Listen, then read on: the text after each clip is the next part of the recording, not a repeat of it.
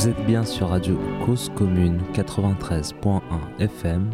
Vous écoutez l'émission Un coin quelque part. Quelquefois dans un coin se cache un bonheur pour moi.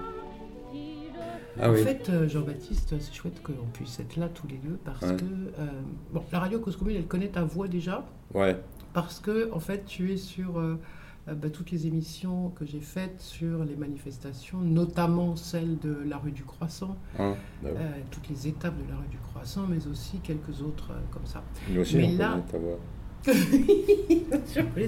Mais là, ce que je voulais, c'était euh, euh, qu'on prenne le temps un peu, au-delà des slogans, parce qu'on on te connaît euh, infatigable, entraîneur, euh, etc. Et euh, il y a des moments, et je trouve que c'est, moi, ça me fait toujours triste quand dans les émissions de radio et toutes les interviews de toi, c'est toujours, on te laisse parler trois phrases, etc. Et là, j'avais envie un peu de, on se pose deux minutes, et sur certains sujets notamment, alors moi j'en ai certains, mais toi tu dois voir d'autres aussi, on, on prend le temps un peu de dire les choses un peu plus largement et peut-être même pédagogiquement, puisque les auditeurs et auditrices ne sont pas tous au fait de toutes les situations. quoi. Bien Voilà. sûr. Donc je ne sais pas pourquoi tu veux commencer. Est-ce que tu parles de toi ou est-ce que tu vas directement sur ton rôle au, sein du DAL ou comment tu veux faire?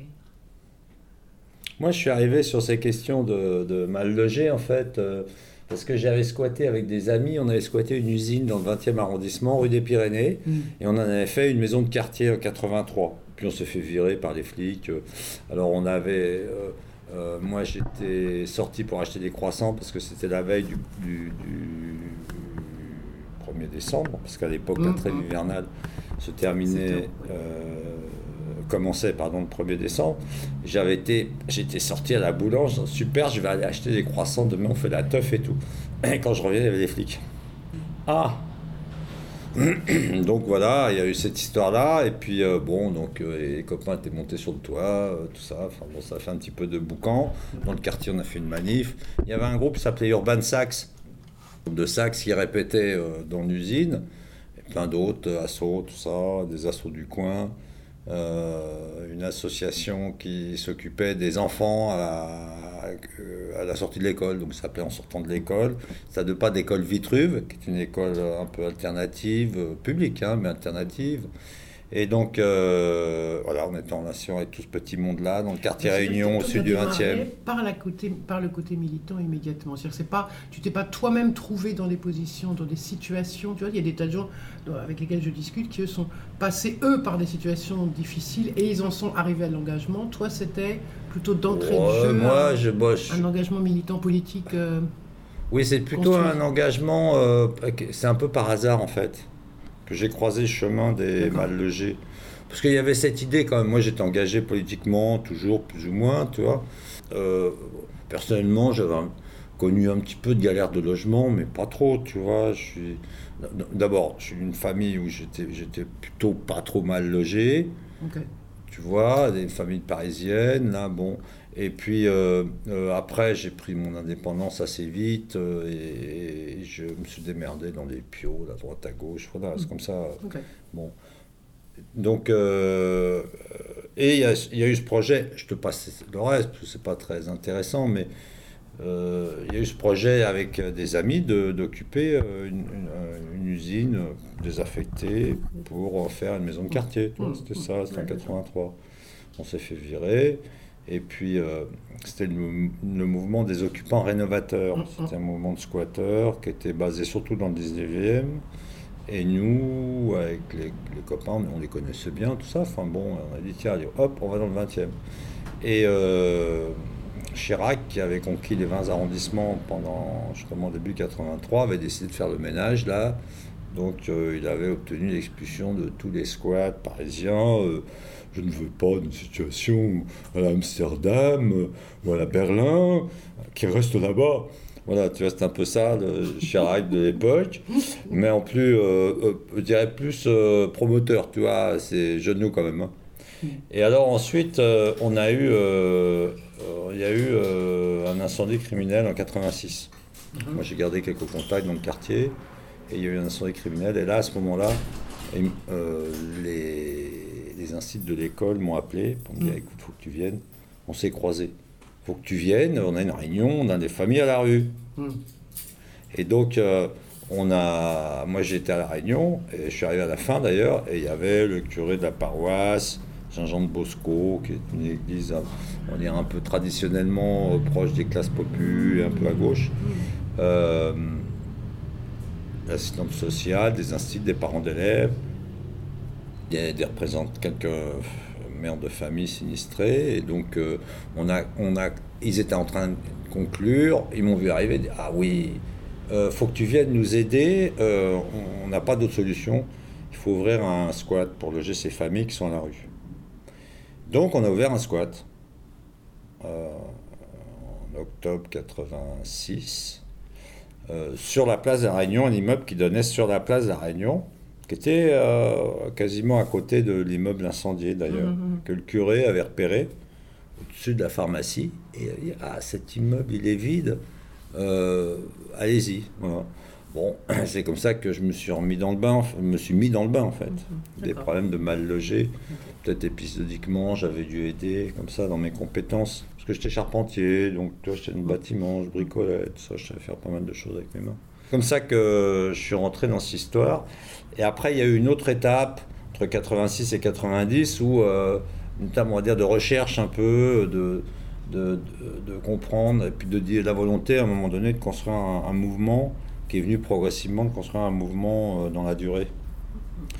Donc voilà, c'est- Tout d'abord, on a fait, je dirais, de l'action humanitaire radicale. Quand je dis on, c'est avec les, les amis, quelques-uns de l'usine, d'autres que j'avais rencontrés entre-temps. Et on, donc, on a dit, allez, ok, on va aider ces familles, on va les aider à gérer l'immeuble et tout.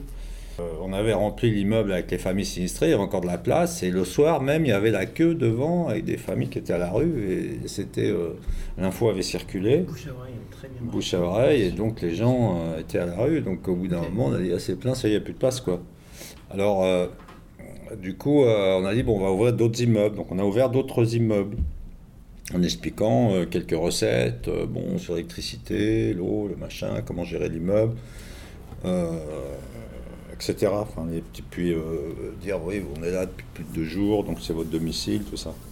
Et donc, c'est- la, phase de, je dirais, l'action humanitaire, une forme d'action humanitaire, sans volonté de construire un mouvement dans la durée, un mouvement structuré. Et puis, euh, Mais quand même en apprenant petit à petit de plus en plus de choses d'un point de vue technique, juridique. euh, ah oui, oui, mais ça déjà, ouais, c'est ça, mais déjà on en maîtrise, j'en maîtrise un peu. Puis après, euh, et on est intervenu aussi, euh, alors avec les, des représentants des familles de l'immeuble aussi, qu'on a emmené un peu dans le mouvement, euh, dans le militantisme, quoi, et à bloquer des expulsions illégales, parce que toujours des expulsions illégales, il y en a encore aujourd'hui, il y en avait il y a encore plus il y a 30 ans, dans le contexte de, de forte spéculation immobilière qu'on connaissait, puisque Chirac en 86 d'une part, était Premier ministre, d'autre part, venait de faire adopter une loi qui désinguait la loi de 48 et toutes les protections des locataires, donc qui donnait plein pouvoir aux bailleurs, aux bailleurs privés vis-à-vis de leurs locataires. Donc là, c'était vraiment la porte ouverte à un grand nettoyage euh, social euh, dans Paris, dans les quartiers, les départements bourgeois. Et puis, euh, et puis il y a eu aussi, euh, il venait de- de- d'asseoir la reconquête de l'Est parisien, qui était, il appelait ça comme ça, une grande opération d'urbanisme sur tout l'Est parisien. Tout ça, c'était conjugué, plus les relations avec les banques.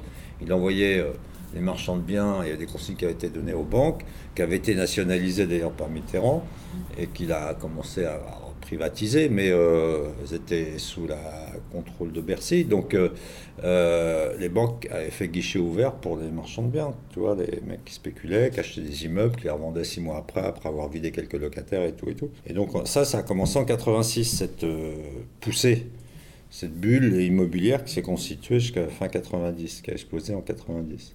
Et donc là, on a eu, ensuite on a découvert, moi j'ai admis qu'il y avait la nécessité de construire un mouvement plus structuré.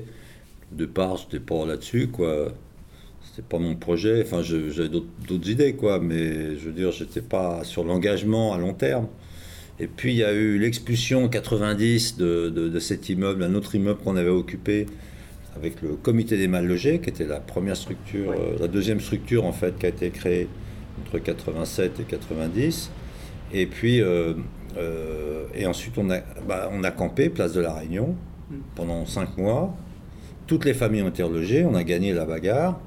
Et à partir de là, les familles, d'ailleurs, on dit clairement, dès les premiers jours du campement, euh, qui, qui a été installé non sans mal d'ailleurs, hein, qui a donné lieu à des frottements avec la police et tout, ça a été compliqué. Euh, les familles ont dit il faut absolument créer une organisation déclarée, qui soit capacité d'organiser la lutte et de négocier, autrement dit un syndicat.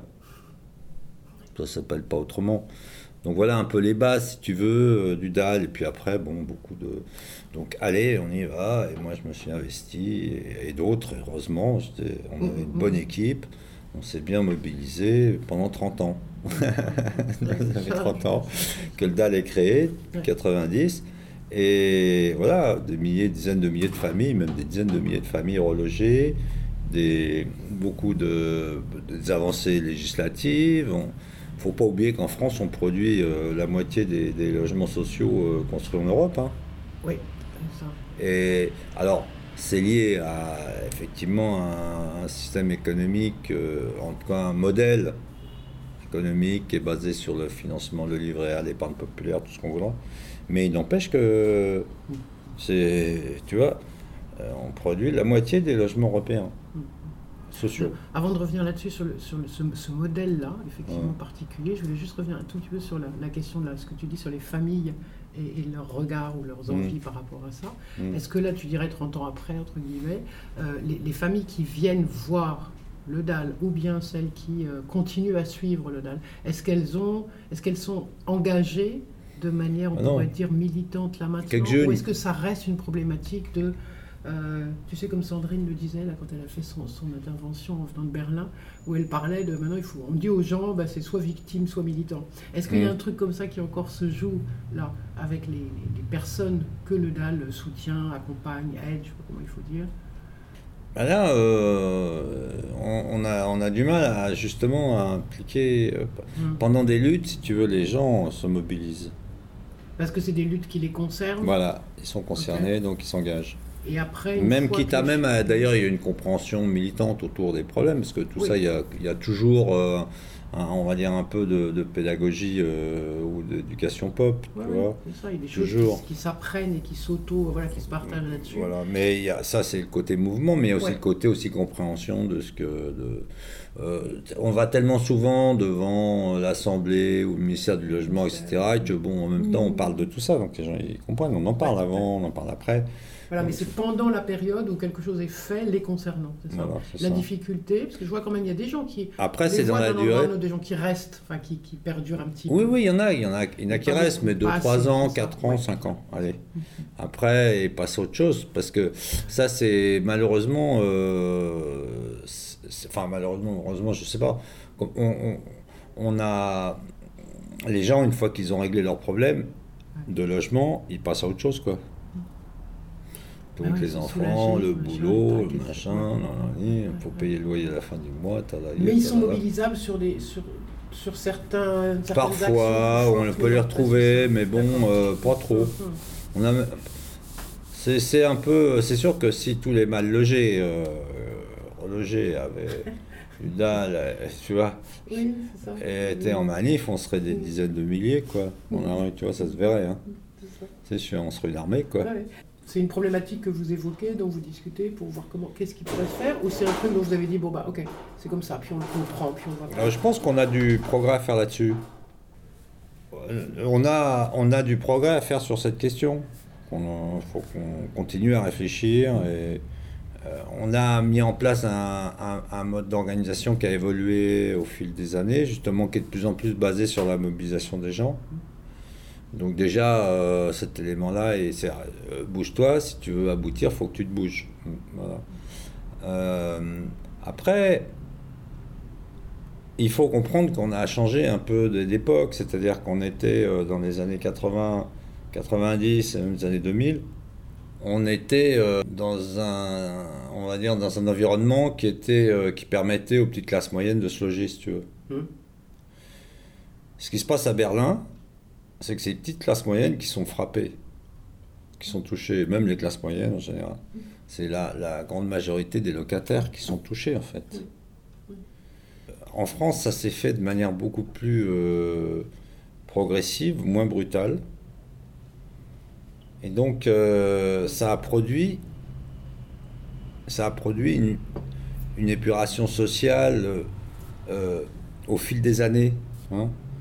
Donc, où les gens, bah, ils peuvent pas rester, hop, ils s'en vont. Et il a pas, on n'a pas réussi, nous et d'autres, hein, à provoquer une résistance de la population. C'est un sentiment Ouais. collectif, une menace collective. Donc on voit bien le résultat. Attends, on le connaît, tout le monde l'a un peu en tête, tout le monde a compris que le logement est cher, bon, pas Paris, tout ça.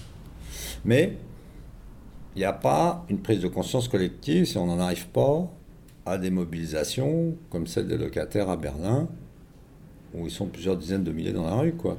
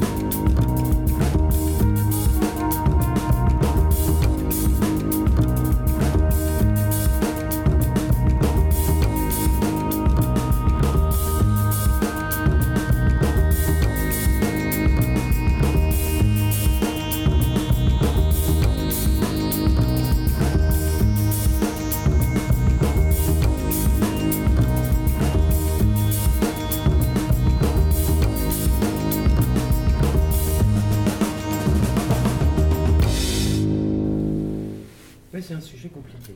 Et alors, ça reste la question du logement. Moi, ce que j'ai tendance à dire aussi souvent, c'est euh, bon, euh, le logement, euh, c'est le parent pauvre du mouvement social en France, tu vois. Bon, c'est considéré comme euh, relevant de la sphère individuelle. Mais c'est ça, mais c'est ça. Moi, je le vois dans toutes les, toutes les- le cheminement là, avec cette émission, coin quelque part, c'est que autant tout le monde est concerné, donc tout le monde voit bien que tout le monde est concerné, tout le monde voit bien que c'est euh, un sujet, euh, un des premiers sujets avec l'alimentation pour chaque individu, mais ça reste, comme tu le dis, majoritairement une question individuelle. Et donc un truc individuel à résoudre. Et c'est peut-être pour ça aussi que du coup, il n'y a pas de grand mouvement là-dessus. C'est pas oui, alors, parce que les gens bon, sont égoïstes. il y a un enchevêtrement en fait de situations qui fera arriver à, Oui. à débloquer ou, à, ou, ou des, des liens qu'il faut rompre. Euh,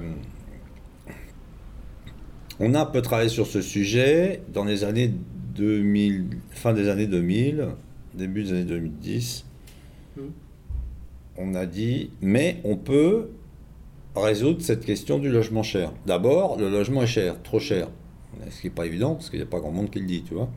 Dans les organisations, dans les mouvements, c'est pas un sujet. Pourtant, le logement est cher. Donc, euh, les causes de la cherté du logement, elles sont à rechercher de deux côtés. D'une part, la recherche de profit par des, euh, par des on va dire, euh, par des minorités qui savent se démerder par rapport à ça, qui ont accès à l'argent, au crédit, etc. Donc, euh, voilà, milieu financier. Ouais.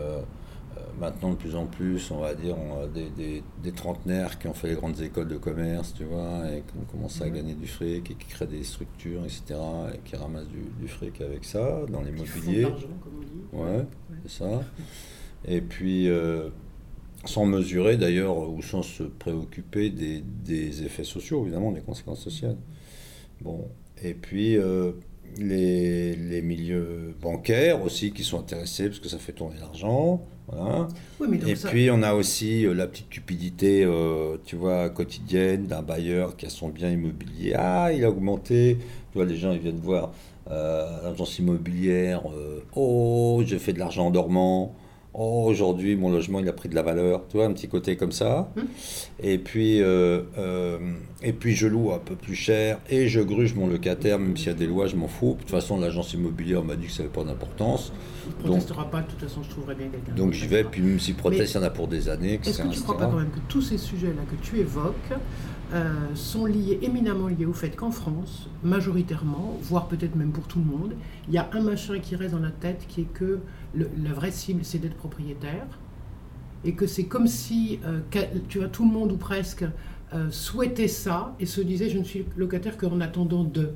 Et qu'il y aurait une cible idéale qui serait la propriété de son logement. Est-ce que tu ne crois pas qu'il y a un machin comme ça qui fait que du coup, les gens ne sont pas très à l'aise en fait avec cette question de location? Oui, oui, bien sûr.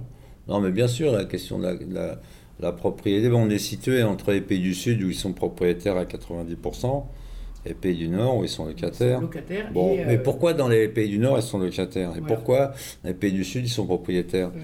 Parce que dans le Nord ils ont une protection sociale, c'est-à-dire qu'ils n'ont pas ce besoin d'avoir une sécurité Au par la. contraire, ils préfèrent, euh, ils préfèrent que, les- que ce soit d'autres qui Enfin, où ils préféraient. Enfin, ils Ah, préféraient. préféraient, tu penses en train de changer Préfère. ça? Oui. Ah bah oui, parce que la protection sociale, y compris dans les pays nordiques, Ouais. euh, bah ouais, on perd de vitesse. hein. D'accord. Donc, euh, Ok, c'est un modèle qui, se, bah ouais. qui est en danger. ok. Ah ouais, bien sûr. Et, et c'est le modèle de la protection sociale organisée collectivement. Donc euh, il y a un repli, et ça, les pays du Sud, comme, enfin de, de l'Europe, ou en règle générale, qui n'ont jamais structuré ça, qui n'ont jamais réussi à structurer une protection sociale efficiente, si tu veux, bon, bah, sont dans l'accession. C'est la seule solution pour se loger, Pour quoi. se loger et pour Ouais. quelque part sur la durée et de choisir où est-ce qu'on habite. et- ok. Oui, enfin choisir, pas toujours, parce que tu choisis en fonction des moyens dont tu disposes. Tu te loges, bah oui, Oui, si tu as du fric, tu te loges dans le centre ou dans les zones euh, euh, bourgeoises, quoi, euh, qui sont de meilleure qualité, qui sont sous les vents dominants, c'est-à-dire euh, bon, qui évitent, euh, en gros, euh, ils évitent les miasmes des quartiers populaires et la pollution industrielle, tu vois. Et puis, il y a plutôt verdoyant. tu le modèle écologique, d'ailleurs, il est intéressant pour ça. Enfin, il questionne. Parce qu'on voit bien que les quartiers bourgeois sont verts, ouais. Il y a des bois, bois de Boulogne, bois de Vincennes, bon, Neuilly. Alors c'est vrai qu'ils ont un peu densifié, d'accord, ok. Enfin, le modèle bourgeois de l'habitation bourgeoise, c'est une maison avec un jardin, un grand jardin, le plus grand jardin possible. hein. Donc euh, voilà. Alors bon, le jardin peut être la ville, mais euh, une, une ville bourgeoise bien construite, elle est verdoyante. Donc c'est le- moi je le, je le pose un peu en termes provoquants, ouais, mais euh, la question sociale aujourd'hui dans les, dans les, les mouvements écolos sur la question du logement, et notamment à à l'issue de la conquête d'un certain nombre de villes par des maires euh, élevés, euh, bon, dans leur programme, pour l'instant, j'ai pas vu grand-chose sur le, Sur le logement sur le logement cher. À Grenoble, Combattre le logement À cher. Grenoble, il n'y a pas eu des actions quand même là-dessus sur, euh, Parce que ça fait un moment. Ce que reprochent les militants du DAL à Grenoble, c'est que la municipalité n'a pas, enfin, ou en tout cas, a mené comme ses prédécesseurs, de manière peut-être moins violente, mais a mené comme ses prédécesseurs une politique d'urbanisme qui aboutit à évincer les ménages les plus fragiles. Et on a aussi beaucoup de sans-abri. Donc tu vois, les- Oui. le modèle d'urbanisme, donc j'avais pas terminé moi ma démonstration tout à l'heure, Oui, tu m'as oui. coupé là-dessus, mais le modèle d'urbanisme des, des euh, municipales, c'est un modèle de gentrification où nous on dirait peut-être de manière un petit peu plus crue euh, de d'épuration sociale, d'épuration sociale. C'est-à-dire les ménages les plus pauvres sont évincés vers la périphérie. Oui. Les premières lignes, comme on les appelle là aujourd'hui, euh, sont dégagées euh, soit dans des logements de mauvaise qualité et de plus en plus dans des logements de mauvaise qualité à la périphérie. Bon, en tout cas, dans des, et, ou dans des quartiers de logement social qu'on veut détruire, prétendument parce que euh, mixité sociale, mais en réalité, il s'agit euh, de donner, d'aboutir à une valorisation euh, de l'immobilier, changer les populations, valoriser le foncier, valoriser l'immobilier et détruire les logements sociaux, les quartiers populaires en fait. Donc on passe, c'est toujours le même processus, quartier populaire, HLM, quartier populaire centraux, euh, on va dire euh, même combat et même destinée. Même destinée, même combat. hein. Bon, alors c'est pas évident, mais on le voit bien. Nous, c'est ce qu'on a à Paris, en tout cas, c'est ce qu'on a connu dans les deuxième moitié des années 80. Même ça avait commencé avant. hein, mais on va dire pour la, version moderne, un peu récente, contemporaine, allez, euh, des politiques d'urbanisme. Paris, 92, Côte d'Azur, à partir du milieu des années 80, et, ça a suivi dans les années 90 dans de nombreuses villes en France. 2000, il reste encore Marseille, si tu veux, toi, qui est le contre-exemple? Mais euh, le problème, c'est que euh, aucun, aucune municipalité n'a pu démontrer sa capacité, à part quelques mairies communistes, euh, n'ont démontré leur capacité à bloquer l'épuration sociale, alors qui est produite à la fois par le marché, mais aussi par les politiques d'urbanisme. À partir du moment où tu améliores, t'embellis la ville, elle prend de la valeur. Tu vois? Et ça, c'est terrible parce que euh, l'investissement public,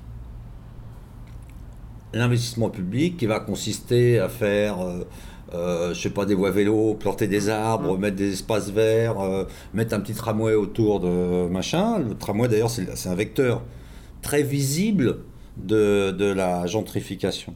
C'est vraiment un, un, comment on pourrait dire, c'est le, le- le- le- un, un outil avancé euh, ou l'avant-garde, on va dire l'avant-garde, tu vois, de, de la, de la gentrification. Quand il y Le a, tramway qui passe au quand- milieu de la ville ah ouais, quand le tramway arrive dans un quartier, parce que de plus en plus ils partent maintenant vers la périphérie, dans les régions, dans les, les grandes villes, les grandes métropoles régionales. Oui.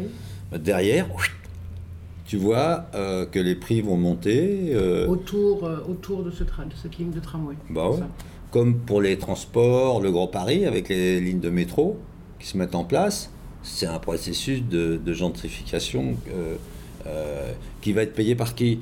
Qui va être payé par la collectivité publique et par ceux qui vont prendre les transports en commun, qui sont ceux justement euh, qui sont évincés, tu vois? Donc c'est assez injuste comme système. Et en réalité, c'est des intérêts privés qui profitent de tout ce processus de- de- d'urbanisme. Alors qu'ils devraient puisque c'est euh, puisque c'est une politique publique, il devrait profiter d'un intérêt public. Autrement dit, tous les profits, toutes les plus-values tirées par l'embellissement de la ville ou l'amélioration de la ville euh, devraient être récupérés par la collectivité publique, ce qui n'est pas le cas. Et ça, c'est un sujet tabou. Pourquoi? Parce que si tu veux, euh, les collectivités publiques en règle générale, comme l'État, bon, euh, maintenant de plus en plus des raisonnements à très court terme. Et donc, ça veut dire le fric, on le veut tout de suite. Bon, et puis ils veulent pas non plus euh, euh, lever une partie de leur électorat qui est accédant à la propriété, propriétaire, et qui, je le disais tout à l'heure, regarde les agences immobilières de temps en temps pour voir combien leur, leur, petite maison a gagné, tu vois. Donc, donc c'est tous ces éléments-là qui sont aujourd'hui un peu niés, déniés, et qui entraînent et qui, aussi, qui nous amènent aussi à une société euh, d'une très très grande brutalité, d'une très grande violence. Parce que si on loge pas les classes populaires euh, dans les villes normalement comme c'était avant, bon bah on les met où? On les met à la périphérie et on construit un modèle de société où de plus en plus, on a besoin d'eux. De moins en moins, pardon, de moins en moins, on a besoin d'eux. Hein? À part les premières lignes qui entretiennent la ville, etc. etc. tu vois, mais euh, il y a un risque, si tu veux, de renvoyer euh, le plus loin possible les indésirables. Donc il y a ce modèle-là. Alors, c'est un modèle pessimiste. hein. Moi, ce que je fais, c'est une lecture pessimiste des choses. in meine Kinderjugend. Pinkt wie ein Hulem wird mir alles vor. Wie seht euch durch die Welle du in du zweimal wo sie hab gepflanzt.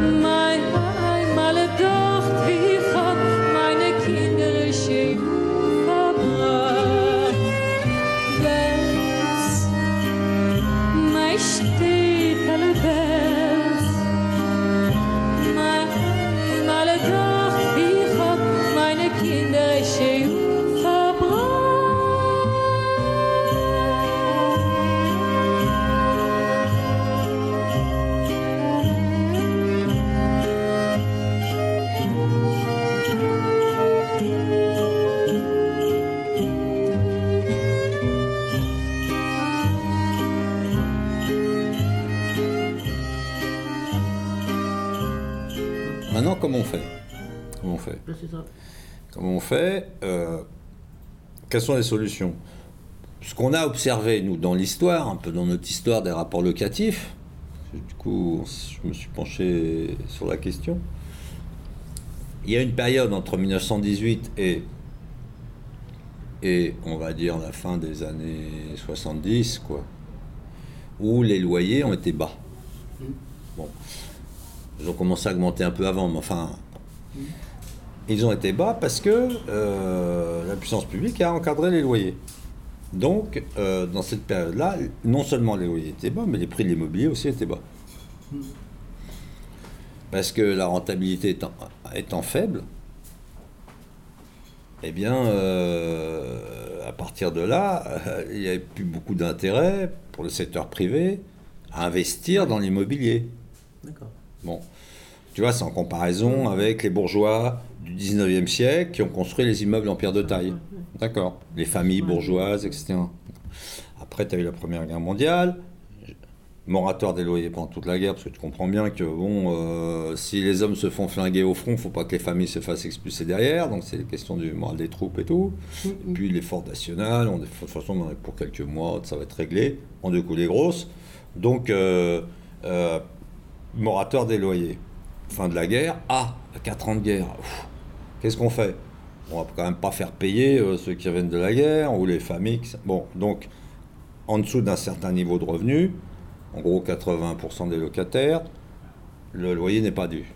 Et puis, ensuite, bah, euh, ouais, euh, t'as une révolution en, Russie, aux États-Unis ça chauffe avec les syndicats, en Allemagne aussi, Rosa Luxembourg et Patin Couffin, bon. Puis bon, euh, vous êtes gentils les rentiers, mais nous c'est fini, euh, c'est, c'est- vous nous intéressez pas, vous nous avez servi à rien pendant la guerre. Nous, c'est l'industrie qui nous intéresse. Allez, allez les entrepreneurs, les braves entrepreneurs, développer, nous, la consommation de masse. Tu vois? Donc les loyers, on s'assoit dessus, tu vois, on n'y touche plus.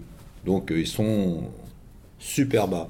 Au lendemain de la première, deuxième guerre mondiale, on dit que le loyer coûte moins cher, le loyer coûte moins cher que la consommation de tabac mensuelle, tu vois. Mmh.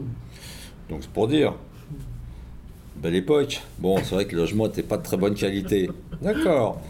Bon, et puis on va construire des logements sociaux dans les années 50, tapette de l'abbé Pierre. Il y a aussi des luttes, des squats, tout ça. Enfin bon, c'est une période où ça bouge quand même pas mal. Et puis euh, on construit les HLM années 60, ce que euh, l'extrême droite veut détruire maintenant. Et puis, euh, et d'ailleurs, elle n'est pas la seule. la preuve en est, hein, c'est que l'ANRU sert à ça aussi. Et puis, euh, vient, vient le retour de la spéculation immobilière. Donc la rentabilité privée, l'investissement privé qui se tourne progressivement, incité par les pouvoirs publics, et euh, une dérégulation des rapports locatifs. Euh, et donc euh, voilà, ce qui nous fait dire, nous, que si on encadre les loyers, c'est ce qu'on a dit euh, à la fin des années 2010, on a trouvé un écho parce que les, prix avaient monté pendant toutes les années 2000. Donc on a été entendu sur cette question-là et euh, il y a eu, on va dire, une petite mobilisation des associations, de locataires ou de ceux qui s'intéressent au logement sur ce sujet-là.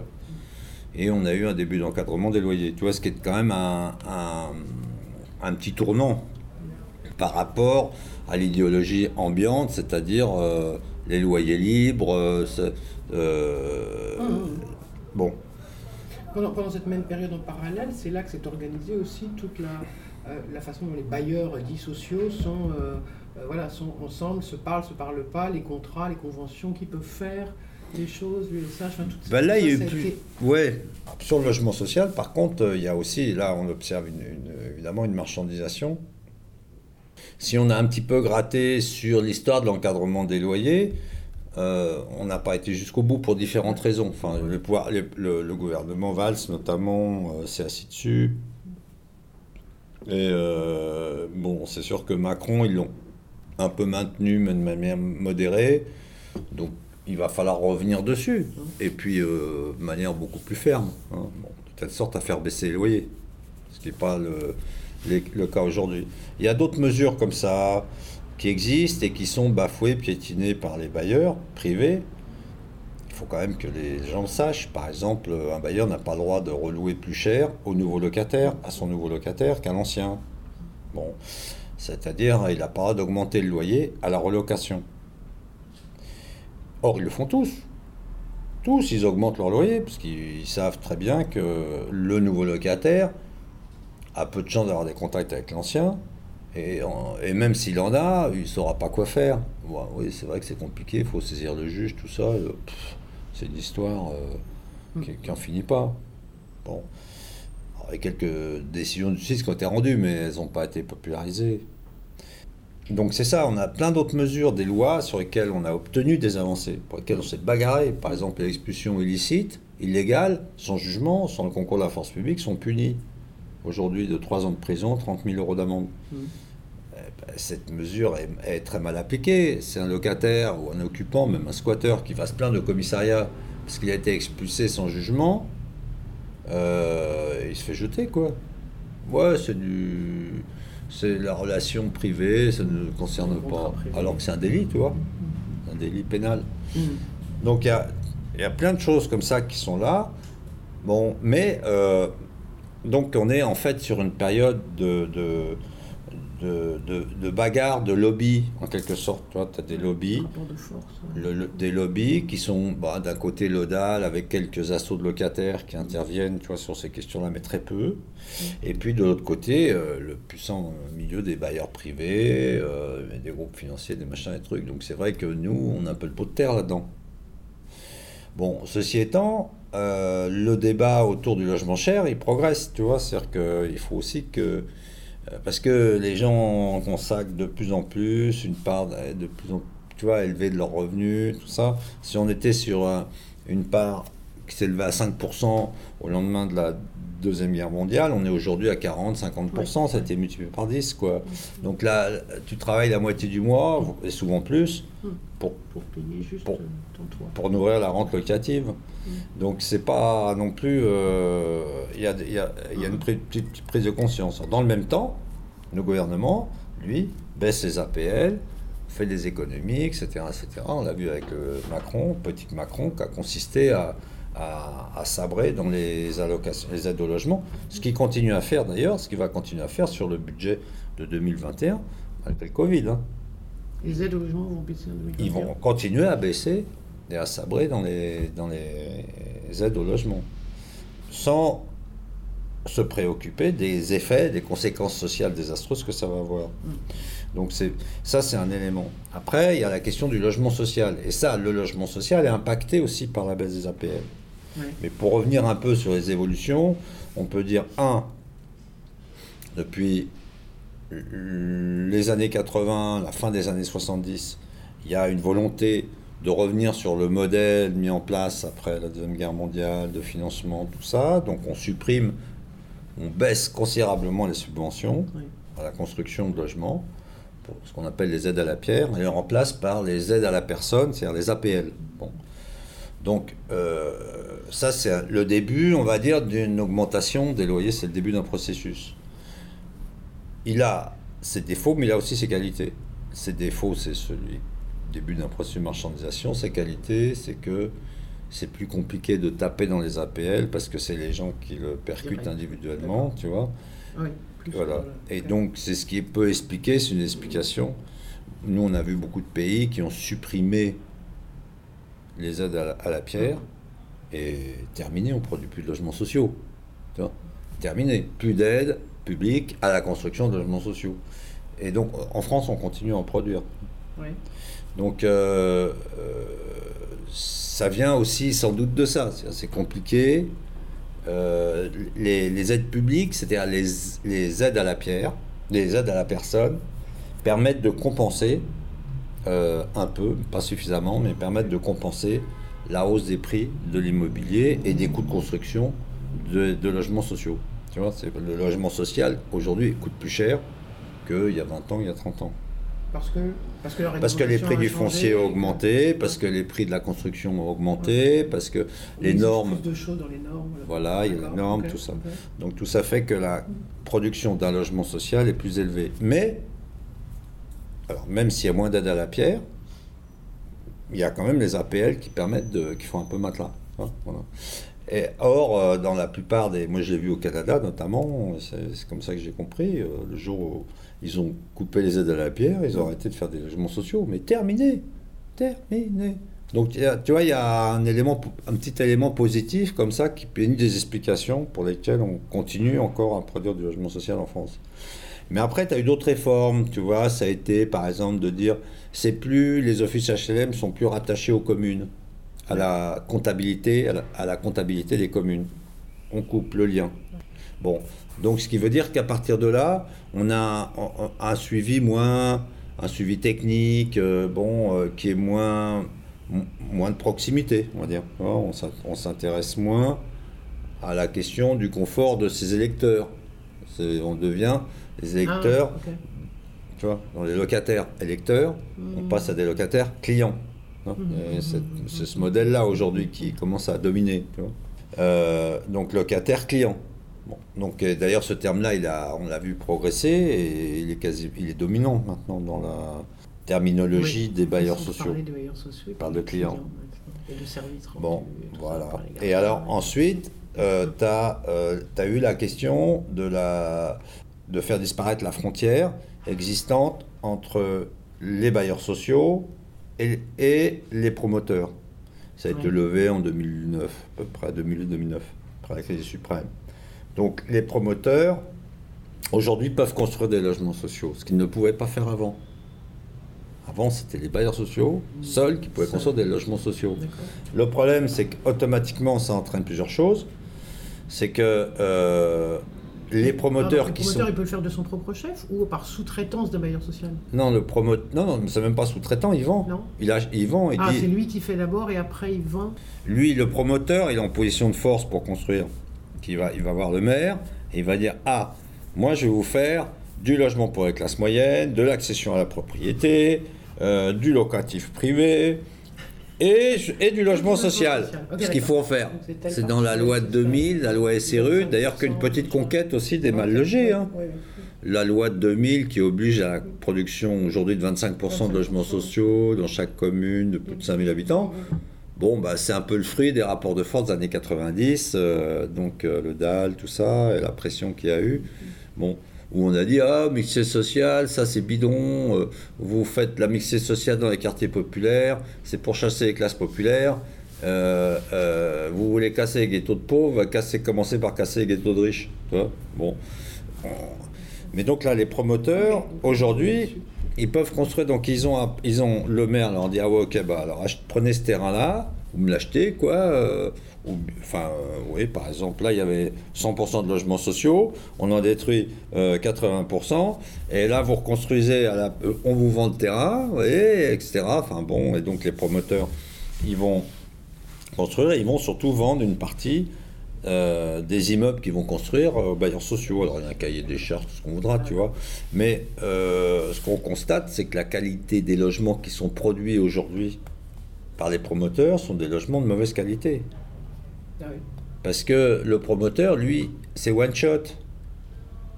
Il construit, Malgré il les vend. normes qui ont changé sur le chauffage, sur le machin, sur les Non, non, mais c'est pas ça. C'est bourré de malfaçons. Ok. C'est des, co- des, des logements qui sont de mauvaise qualité parce qu'ils densifient à mort. Ils densifient. Mhm. Donc, les, par exemple, les logements, là, ils sont plus traversants. Ça veut dire qu'on n'a pas. Ouais. Traversant, c'est tu as la lumière des deux Des deux côtés, la lumière naturelle des deux côtés. Tu vois bon. C'est Donc- rarissime d'en trouver dans les logements. ouais. Bah oui. En couleur au milieu. Bah oui. Donc, dans les HLM, il y en avait plein avant. Tu vois, toutes les barres qu'ils ont construites n'étaient pas très jolies, mais au moins c'est traversant. Tu la lumière de côté. Donc, euh, bon. Et puis, tu avais aussi un prospect, c'est-à-dire une distance, tu avais une vue devant toi avec des arbres et tout, tu vois un peu, quoi. Euh, Bon, tu n'avais pas le voisin juste sous le nez, quoi. Aujourd'hui, ton logement, bah, en fond de ton logement, tu as la salle de bain, euh, les toilettes, tu as la cuisine, tu la cuisine, euh, la cuisine américaine, donc euh, qui donne, et au fond, au bout de ta cuisine, puis là, au bout de ton séjour là-bas, tu as la lumière, tu vois, des baies vitrées. Mais tu vois, c'est, ça marche comme ça maintenant. C'est un pan, un segment, de, enfin un côté de ton logement qui est exposé à la lumière naturelle. Non, le reste, fermé. Le promoteur, lui, construit. Euh, et, et il vend. Une fois qu'il a vendu, c'est terminé, tu vois. Il a vendu. Payé les entreprises, toc, toc, toc. Et c'est le, le propriétaire qui se retrouve avec les emmerdes. Les défauts de construction. Moi, je as les aussi une chaîne de production. Attends, Ouais. tu as aussi une Ouais. chaîne de production. Les entreprises traitent, sous-traitent, sous-traitent, sous-traitent, sous-traitent, sous-traitent. Ça, c'est vrai. ouais. Donc en bout de course, tu as forcément bah, des matériaux. On va tirer sur les matériaux, on va tirer sur la main-d'œuvre, exploiter des, des- des- des travailleurs sans papier, pas forcément toujours qualifiés. Et, et, euh, voilà, donc tu as aussi cette question-là qui est posée, c'est-à-dire, euh, bon, euh, euh, le bout de la chaîne. Et donc, euh, c'est des sujets aussi qui sont. Qui sont qui vont, on a l'impression, nous, on voit se développer de l'obsolescence programmée dans la production de logements, tu vois. Hmm. On pourrait l'appeler presque comme ça. Ah. Alors c'est plutôt dû à, un- un- mais un- une mauvaise organisation, un mauvais contrôle, et puis la logique des profits, etc. Donc allez-y, faites, faites du pognon. Mais ça revient à ça, c'est ça que tu dis. Voilà, mais ça revient à ça. Ça veut dire que dans 10 ans, il y a une partie des logements qu'on construit aujourd'hui qui va falloir mettre par terre ou, ou complètement réhabiliter, refaire parce qu'ils s'y tombent en ruine, tu vois. On va avoir des choses comme ça, hein, ça va être terrible. hein.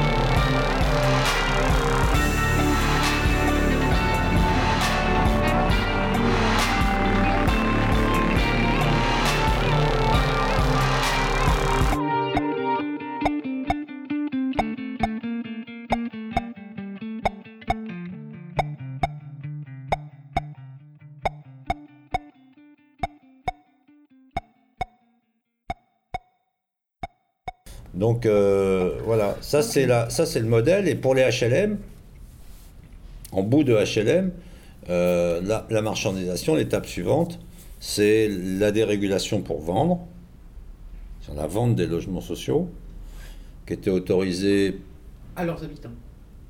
aux locataires, Aux locataires, voilà, euh, pas depuis 86, depuis Chirac, mais euh, qui a ensuite, euh, qui est un peu tombé en désuétude, ça ne marchait pas très bien. Et puis, euh, il y a eu toujours des subventions publiques, tout ça, donc le modèle fonctionnait sans avoir besoin d'aller chercher de l'argent. Et puis, on a euh, euh, un petit technocrate, là, de l'armée, qui a... qui a, qui a, dit Ah, ouais, vous inquiétez pas, on va faire des économies. Alors, il a pris son petit bâton de pèlerin, tu vois, il s'est retrouvé bailleur responsable d'un bailleur social de l'armée, qui d'ailleurs a absorbé aussi euh, d'autres de- des logements sociaux de, de, de l'État public, des bailleurs sociaux publics, et puis qui a été voir. euh, un coup c'est Sarkozy, euh, le coup d'après c'est Hollande. euh, voilà, oui, j'ai une solution pour vous, pour faire des économies. Euh, on vend des logements sociaux et quand on vend un logement social, on a l'argent pour en construire trois, donc vous inquiétez pas, vous pouvez serrer la vis et faire des économies, tu vois. Bon, on demande mec euh, pourquoi il fait ça? Quel besoin il a d'aller euh, promouvoir un modèle. euh, il a été faire son, on va dire, il a été faire son quoi, en clair. Et donc, euh, il, a, il, promeut un, il promeut un modèle qui est aujourd'hui en vogue. Donc, on vend, on commence par vendre à, à desserrer progressivement les possibilités de vente. On vend d'abord aux locataires, occupants. S'il ne peut pas, on vend aux locataires du parc HLM. Et puis s'il n'y a aucun locataire du, du bailleur ou du parc HLM en général, on vend des locataires. Les gens qui viennent de, nulle part, peu importe, qui achètent. Et la loi euh, Elan, donc une loi de début 2019, qui a autorisé la vente à des sociétés, sous certaines conditions, parce que c'est un peu bataillé là-dessus hein, quand même. hein. Parce qu'on a le modèle allemand. Le modèle berlinois, où justement c'est des sociétés qui ont acquis des logements, alors là-bas c'est des logements municipaux, communaux, qui les ont acquis et puis qui ont fait monter les loyers à fond des gamelles, tu vois. Et donc c'est des gros groupes financiers euh, qui ont vu euh, là l'intérêt. Groupes financiers qui lornent d'ailleurs, euh, groupes immobiliers qui lornent d'ailleurs sur le, le parc HLM français. Donc qui aussi sont là à essayer de pousser des amendements, tu vois, dans les textes de loi. Donc toutes ces questions aussi de bagarre, de lutte d'amendement, de, de suivre très attentivement les textes de loi, c'est on est obligé de le faire, nous. Oui. Parce qu'il y a plein de saloperies qu'on a réussi à bloquer, tu vois. Euh, mais beaucoup, honnêtement. Chaque texte de loi, c'est, ça- on examine, on regarde. Oh là, oh là, il y a ce mot-là. Alors attends, faut qu'on regarde ça d'un peu plus près parce que c'est compliqué. hein. Et puis, euh, et puis là, on découvre le poteau rose, tu vois. On n'est pas tout seul, heureusement. hein. Il y a des aspects hyper techniques que nous on maîtrise pas. Ouais. Mais on a bloqué moult lois anti-squat, de criminalisation, etc. Je sais pas si ça va durer. Pour l'instant, ça tient.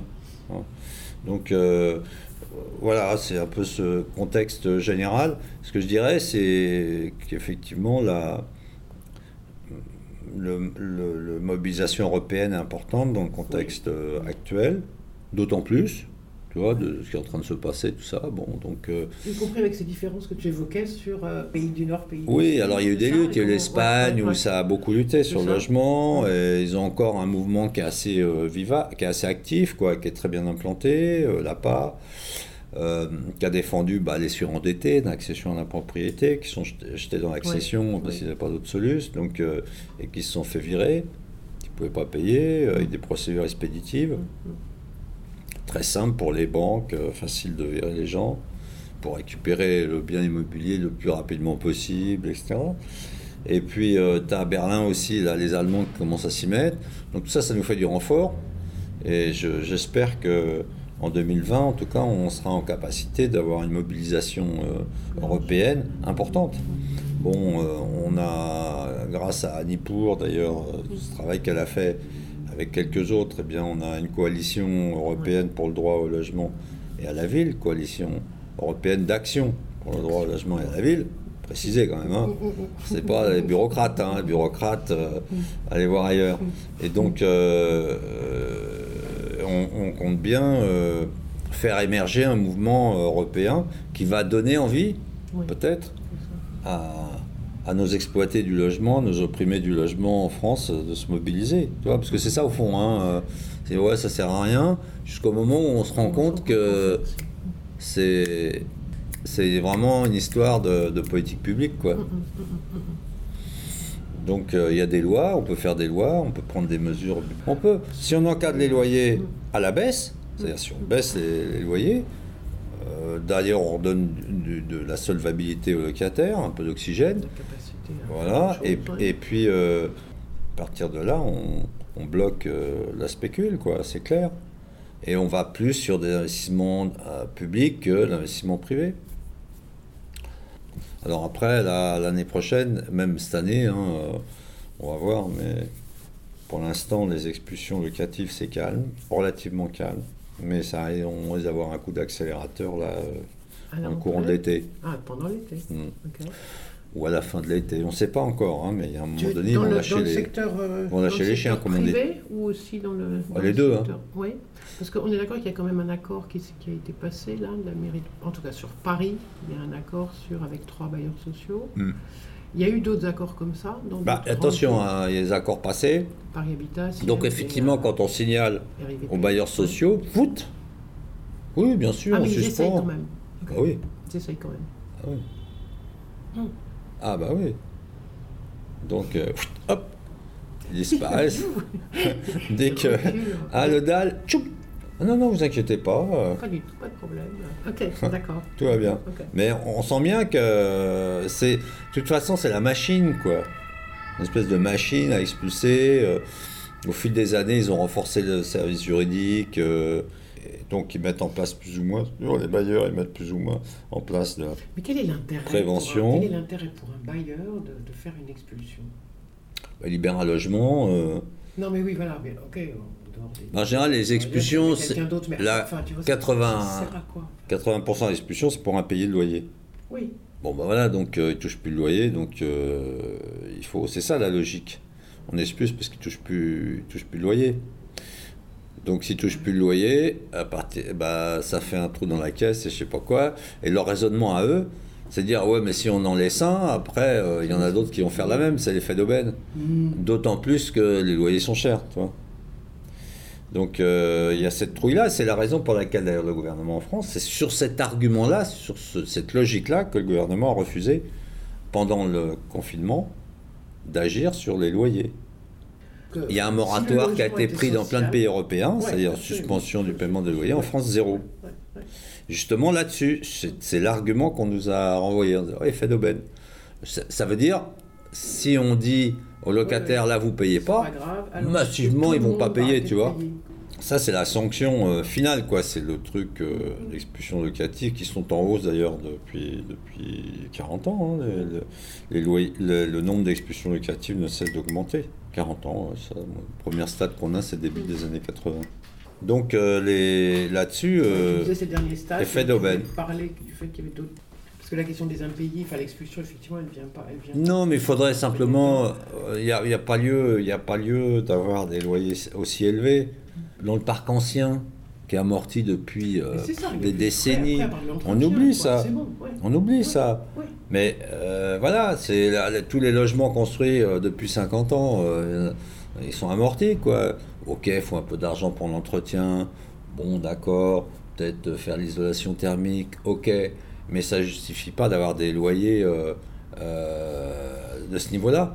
Ah oui, mais monsieur, tu comprends, si on investit, on achète un logement dans l'ancien, le, le- bah, t'as qu'à pas l'acheter, le logement dans l'ancien. Laisse-le à son proprio, c'est tout. Puis s'il n'arrive pas à le vendre, il le, il le refile à la collectivité publique. Mais c'est ça aussi, ça c'est ces logiques-là du petit profit, euh, bon, qui vient cacher en fait les gros profits. Parce que derrière, on a toutes les grosses boîtes.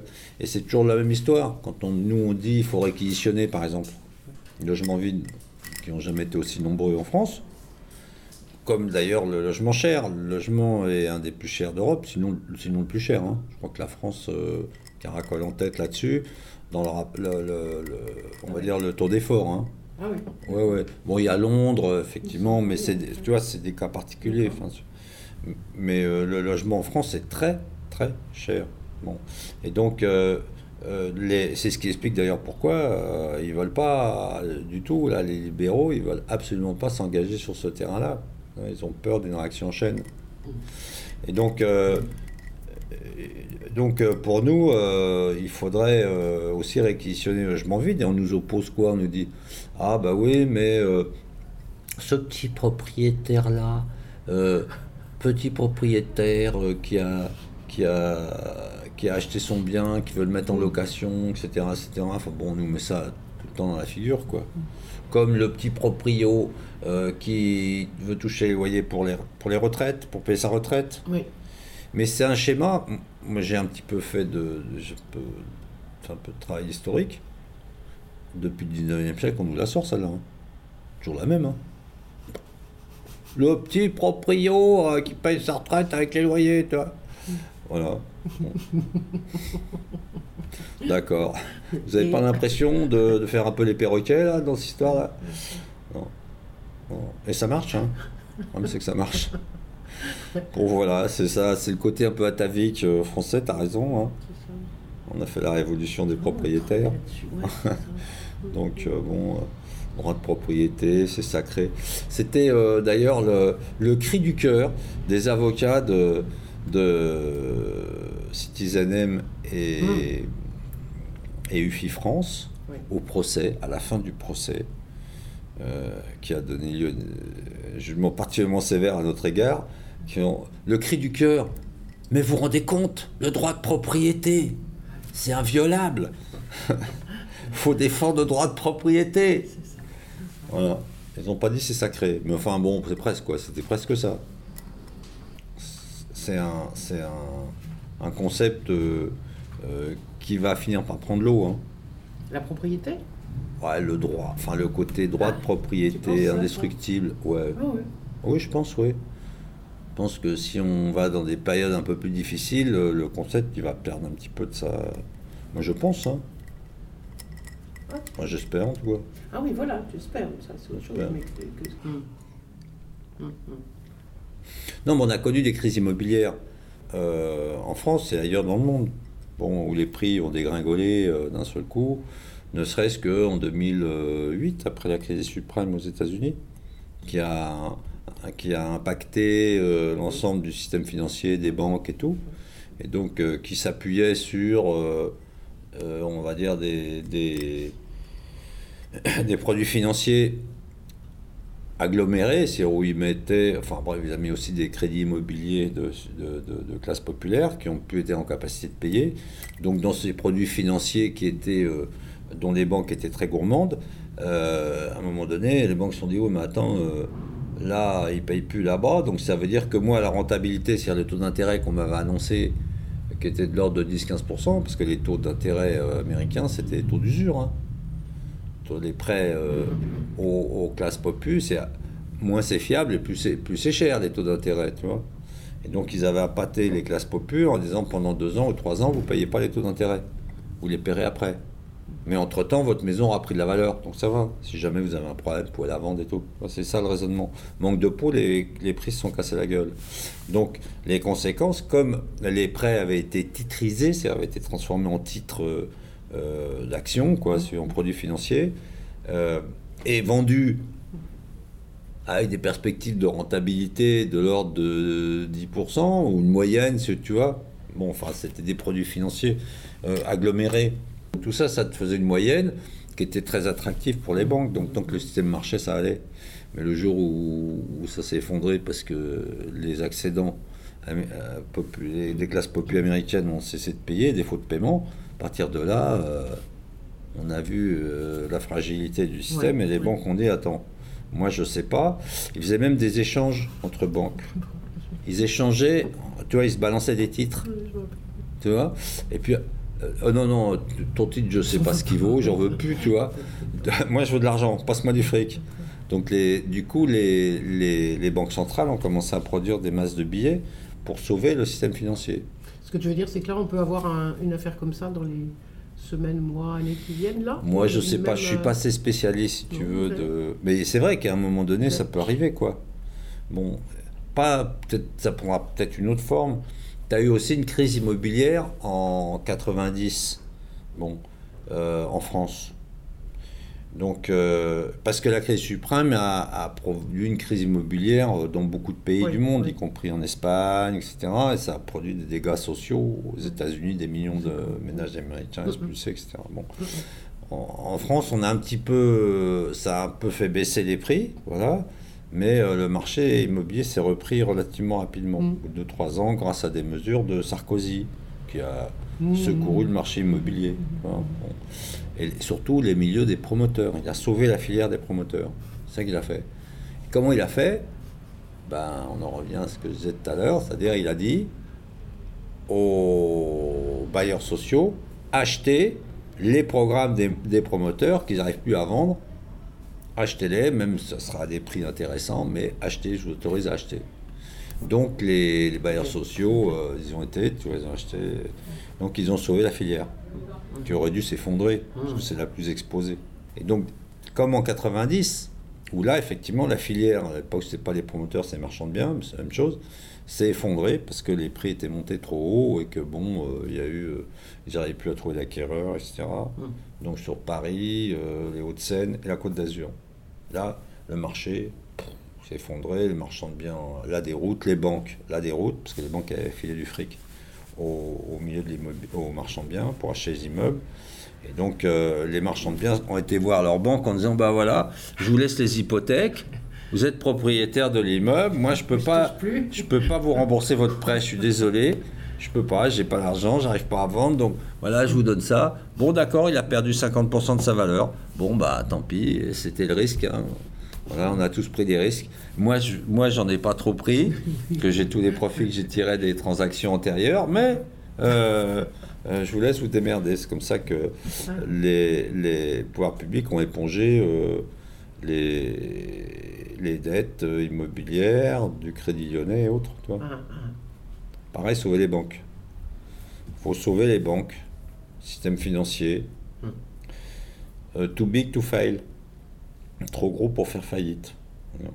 S'ils font faillite, ils emmènent euh, l'économie avec eux, ça a des conséquences, etc. etc.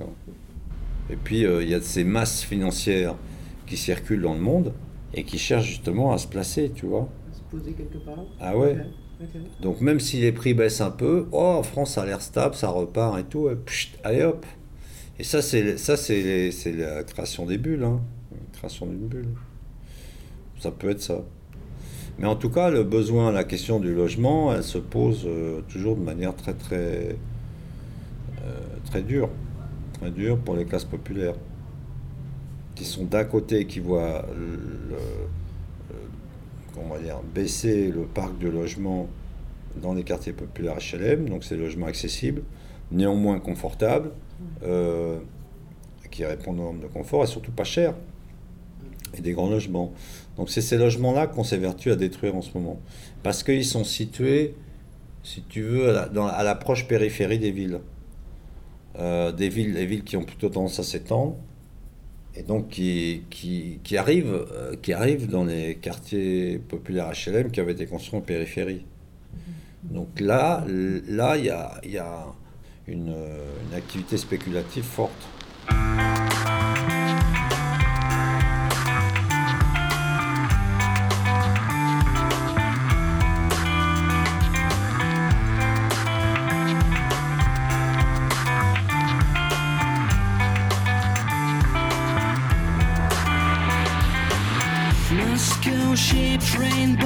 Mind was raped so tomb sparrows, my neighbors, sorrow blesses water. Get your glance, stay with kids crying all the same. What's lying no really? Why you raise my name? Why you left my world? Yes, I know my way. Where gems run center. Oh, maybe where someday we'll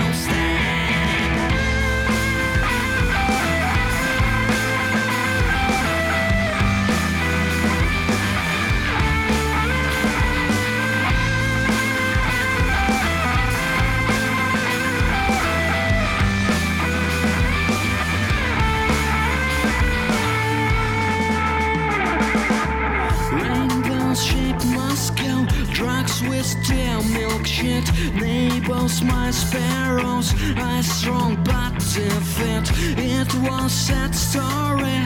I was so so dumb, fight for no my glory. When all subsouls down, why you left my world? Yes, I know my way. Where times run center. Oh, maybe where now I will stand.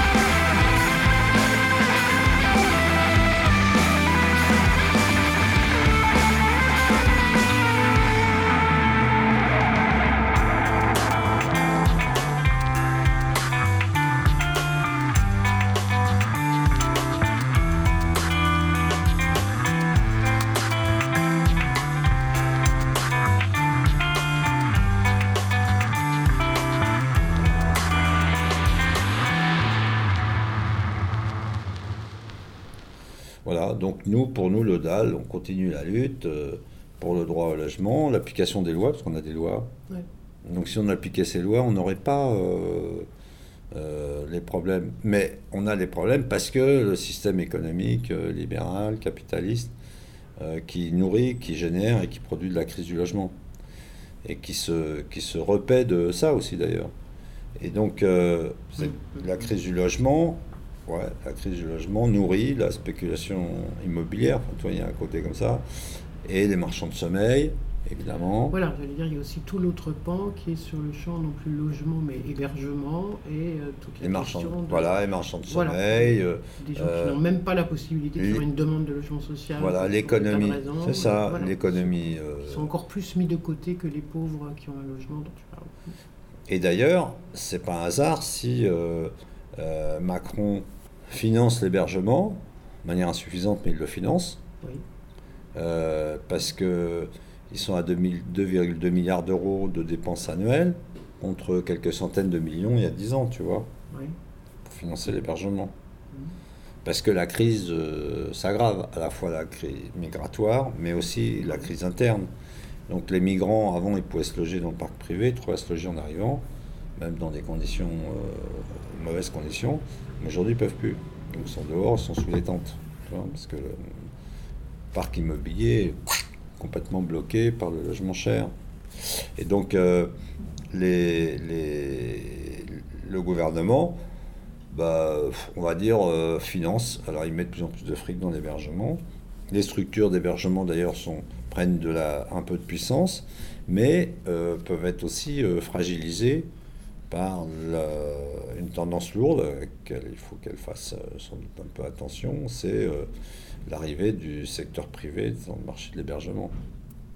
Comme on est sur des logiques d'appel d'offres, donc c'est le mieux disant, donc le moins cher, donc c'est celui qui va remporter le marché.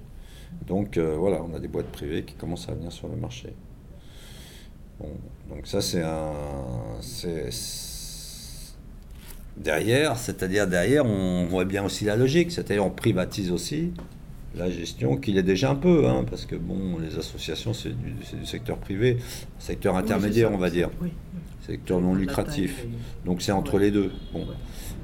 Si, bon, mais par contre, euh, euh, derrière, si le- les requins du secteur privé débarquent, ça, ça va faire super mal. Mm. Et puis, euh, et puis la crise va continuer à s'aggraver. On va avoir toujours plus de sans-abri si on ne repart pas sur une logique de baisse des loyers, hausse des APL, voilà, production massive de logements sociaux, une politique volontaire pour euh, casser euh, les, les mécanismes de la spéculation. On a aussi un dernier avatar, c'est arrivé, euh, bon, euh, c'est le, Air- le Airbnb, location touristique, etc. Oui. Donc ces secteurs-là qui aujourd'hui affaiblis, tu vois, secteur du tourisme par la crise sanitaire.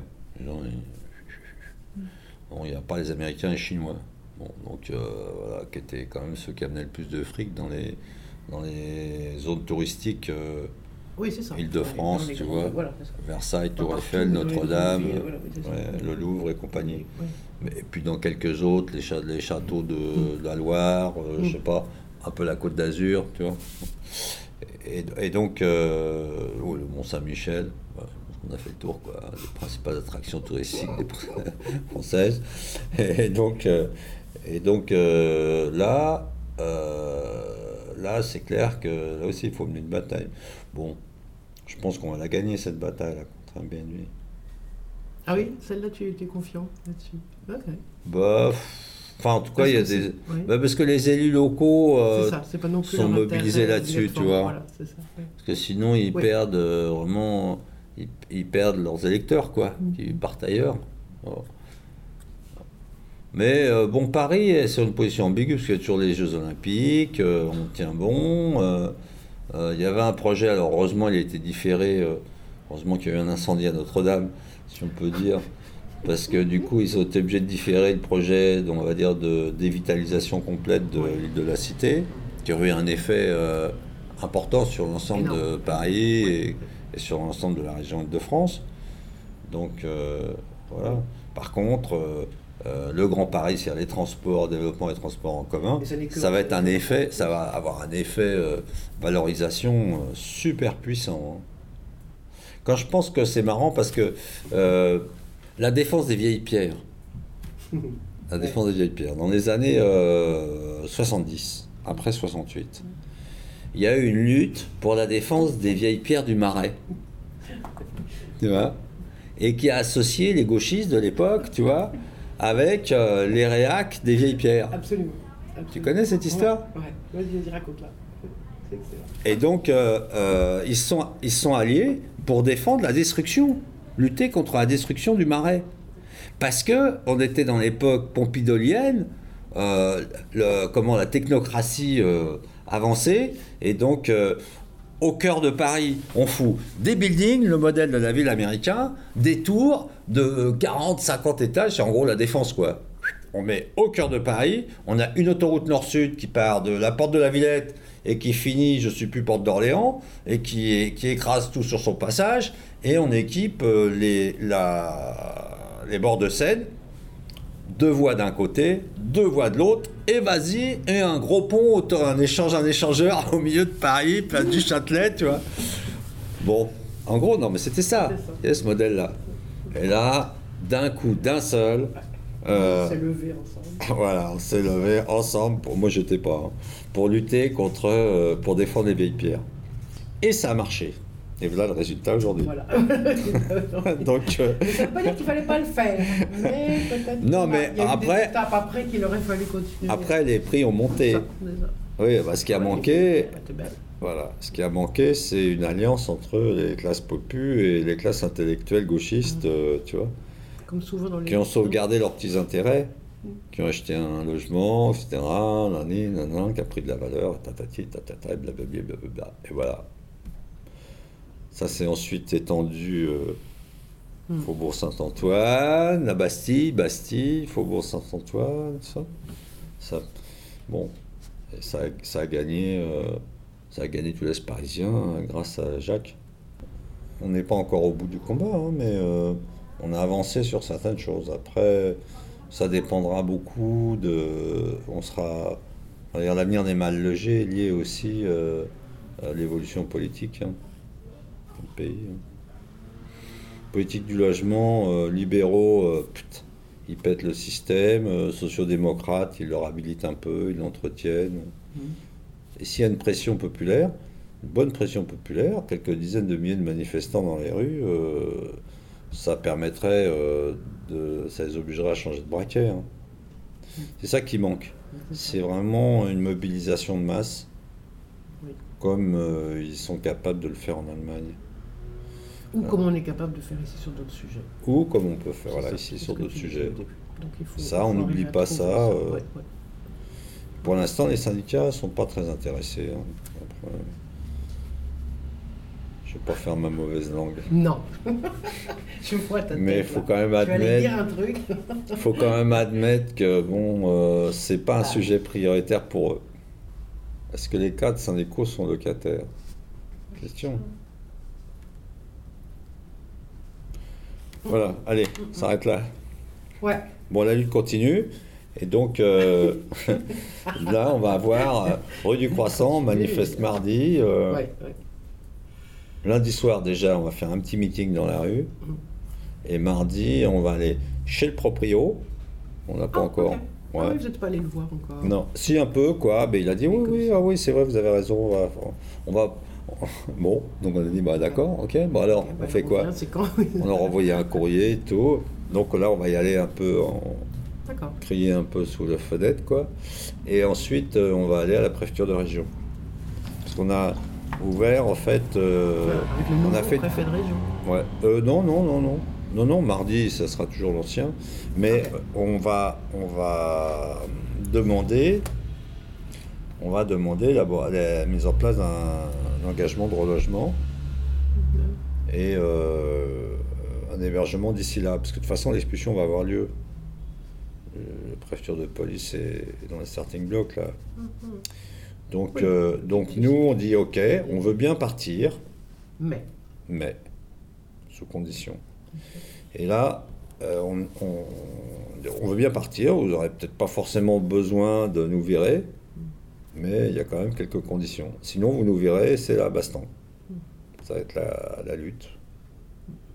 Là, dans la période, ils n'osent pas trop expulser, on sent, vois, ils vont mollo. euh, Il y a des préfets, qui, on apprend incidemment un préfet qui a dit Ouais, non, je ne vais pas expulser, là, il n'y a pas de problème. S'il n'y a pas de relogement, je n'expulse pas. Ils vont appliquer la circulaire qu'a signée de Normandie avant de partir à la. Et- mais qu'il n'a pas réussi à faire signer euh, à, à son collègue du ministère de l'Intérieur, évidemment. Donc euh, voilà, donc après, chacun va faire un peu selon, son, selon les urgences et selon l'enveloppe financière dont il dispose, les préfets, Oui. euh, qui leur est alloué euh, annuellement. Et voilà. À Paris, le préfet de police euh, a un peu levé le pied, mais pas complètement. Il y a eu- on a eu une expulsion là. Une famille avec deux enfants qui a été expulsée, chambre de bonne, dans le, deuxième arrondi- dans le 16e arrondissement. Qui été expulsé. Ouais, expulsé, ouais. Il payait 700 euros pour 15 mètres carrés euh, Mhm. dans le 16e, parce que la copropriété euh, a constaté que les enfants faisaient du bruit. Bon, ouais, les enfants, ça fait un peu du bruit, tu vois. Et euh, ils, ont, ils ont mis du linge aux fenêtres, tu vois, tu vois, la, tu vois la, la mansarde, quoi, genre. Tu vois genre. Un jugement d'expulsion. Et la future expulsés. Alors, le jugement d'expulsion, il date de 2016, d'accord. Enfin, quand même, ils ont un DALO, ils ont fait une demande HLM, ils auraient dû être relogés, quoi. Pas foutus dehors. Donc après, ils leur ont proposé un hébergement à Trappes. Le problème, c'est qu'ils ne peuvent pas aller au boulot. Parce qu'ils ne peuvent pas emmener les enfants, parce qu'ils commencent le boulot euh, à 8 heures. Ils ne peuvent pas emmener les enfants au centre aéré, c'est super loin, enfin, tu vois.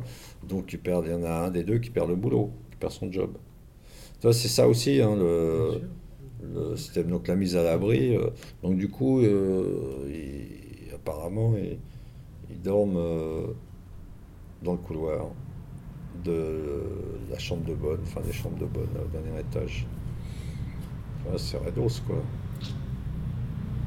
Voilà, on va en parler un peu, on va faire savoir, c'est un, un exemple. C'est un exemple. Voilà.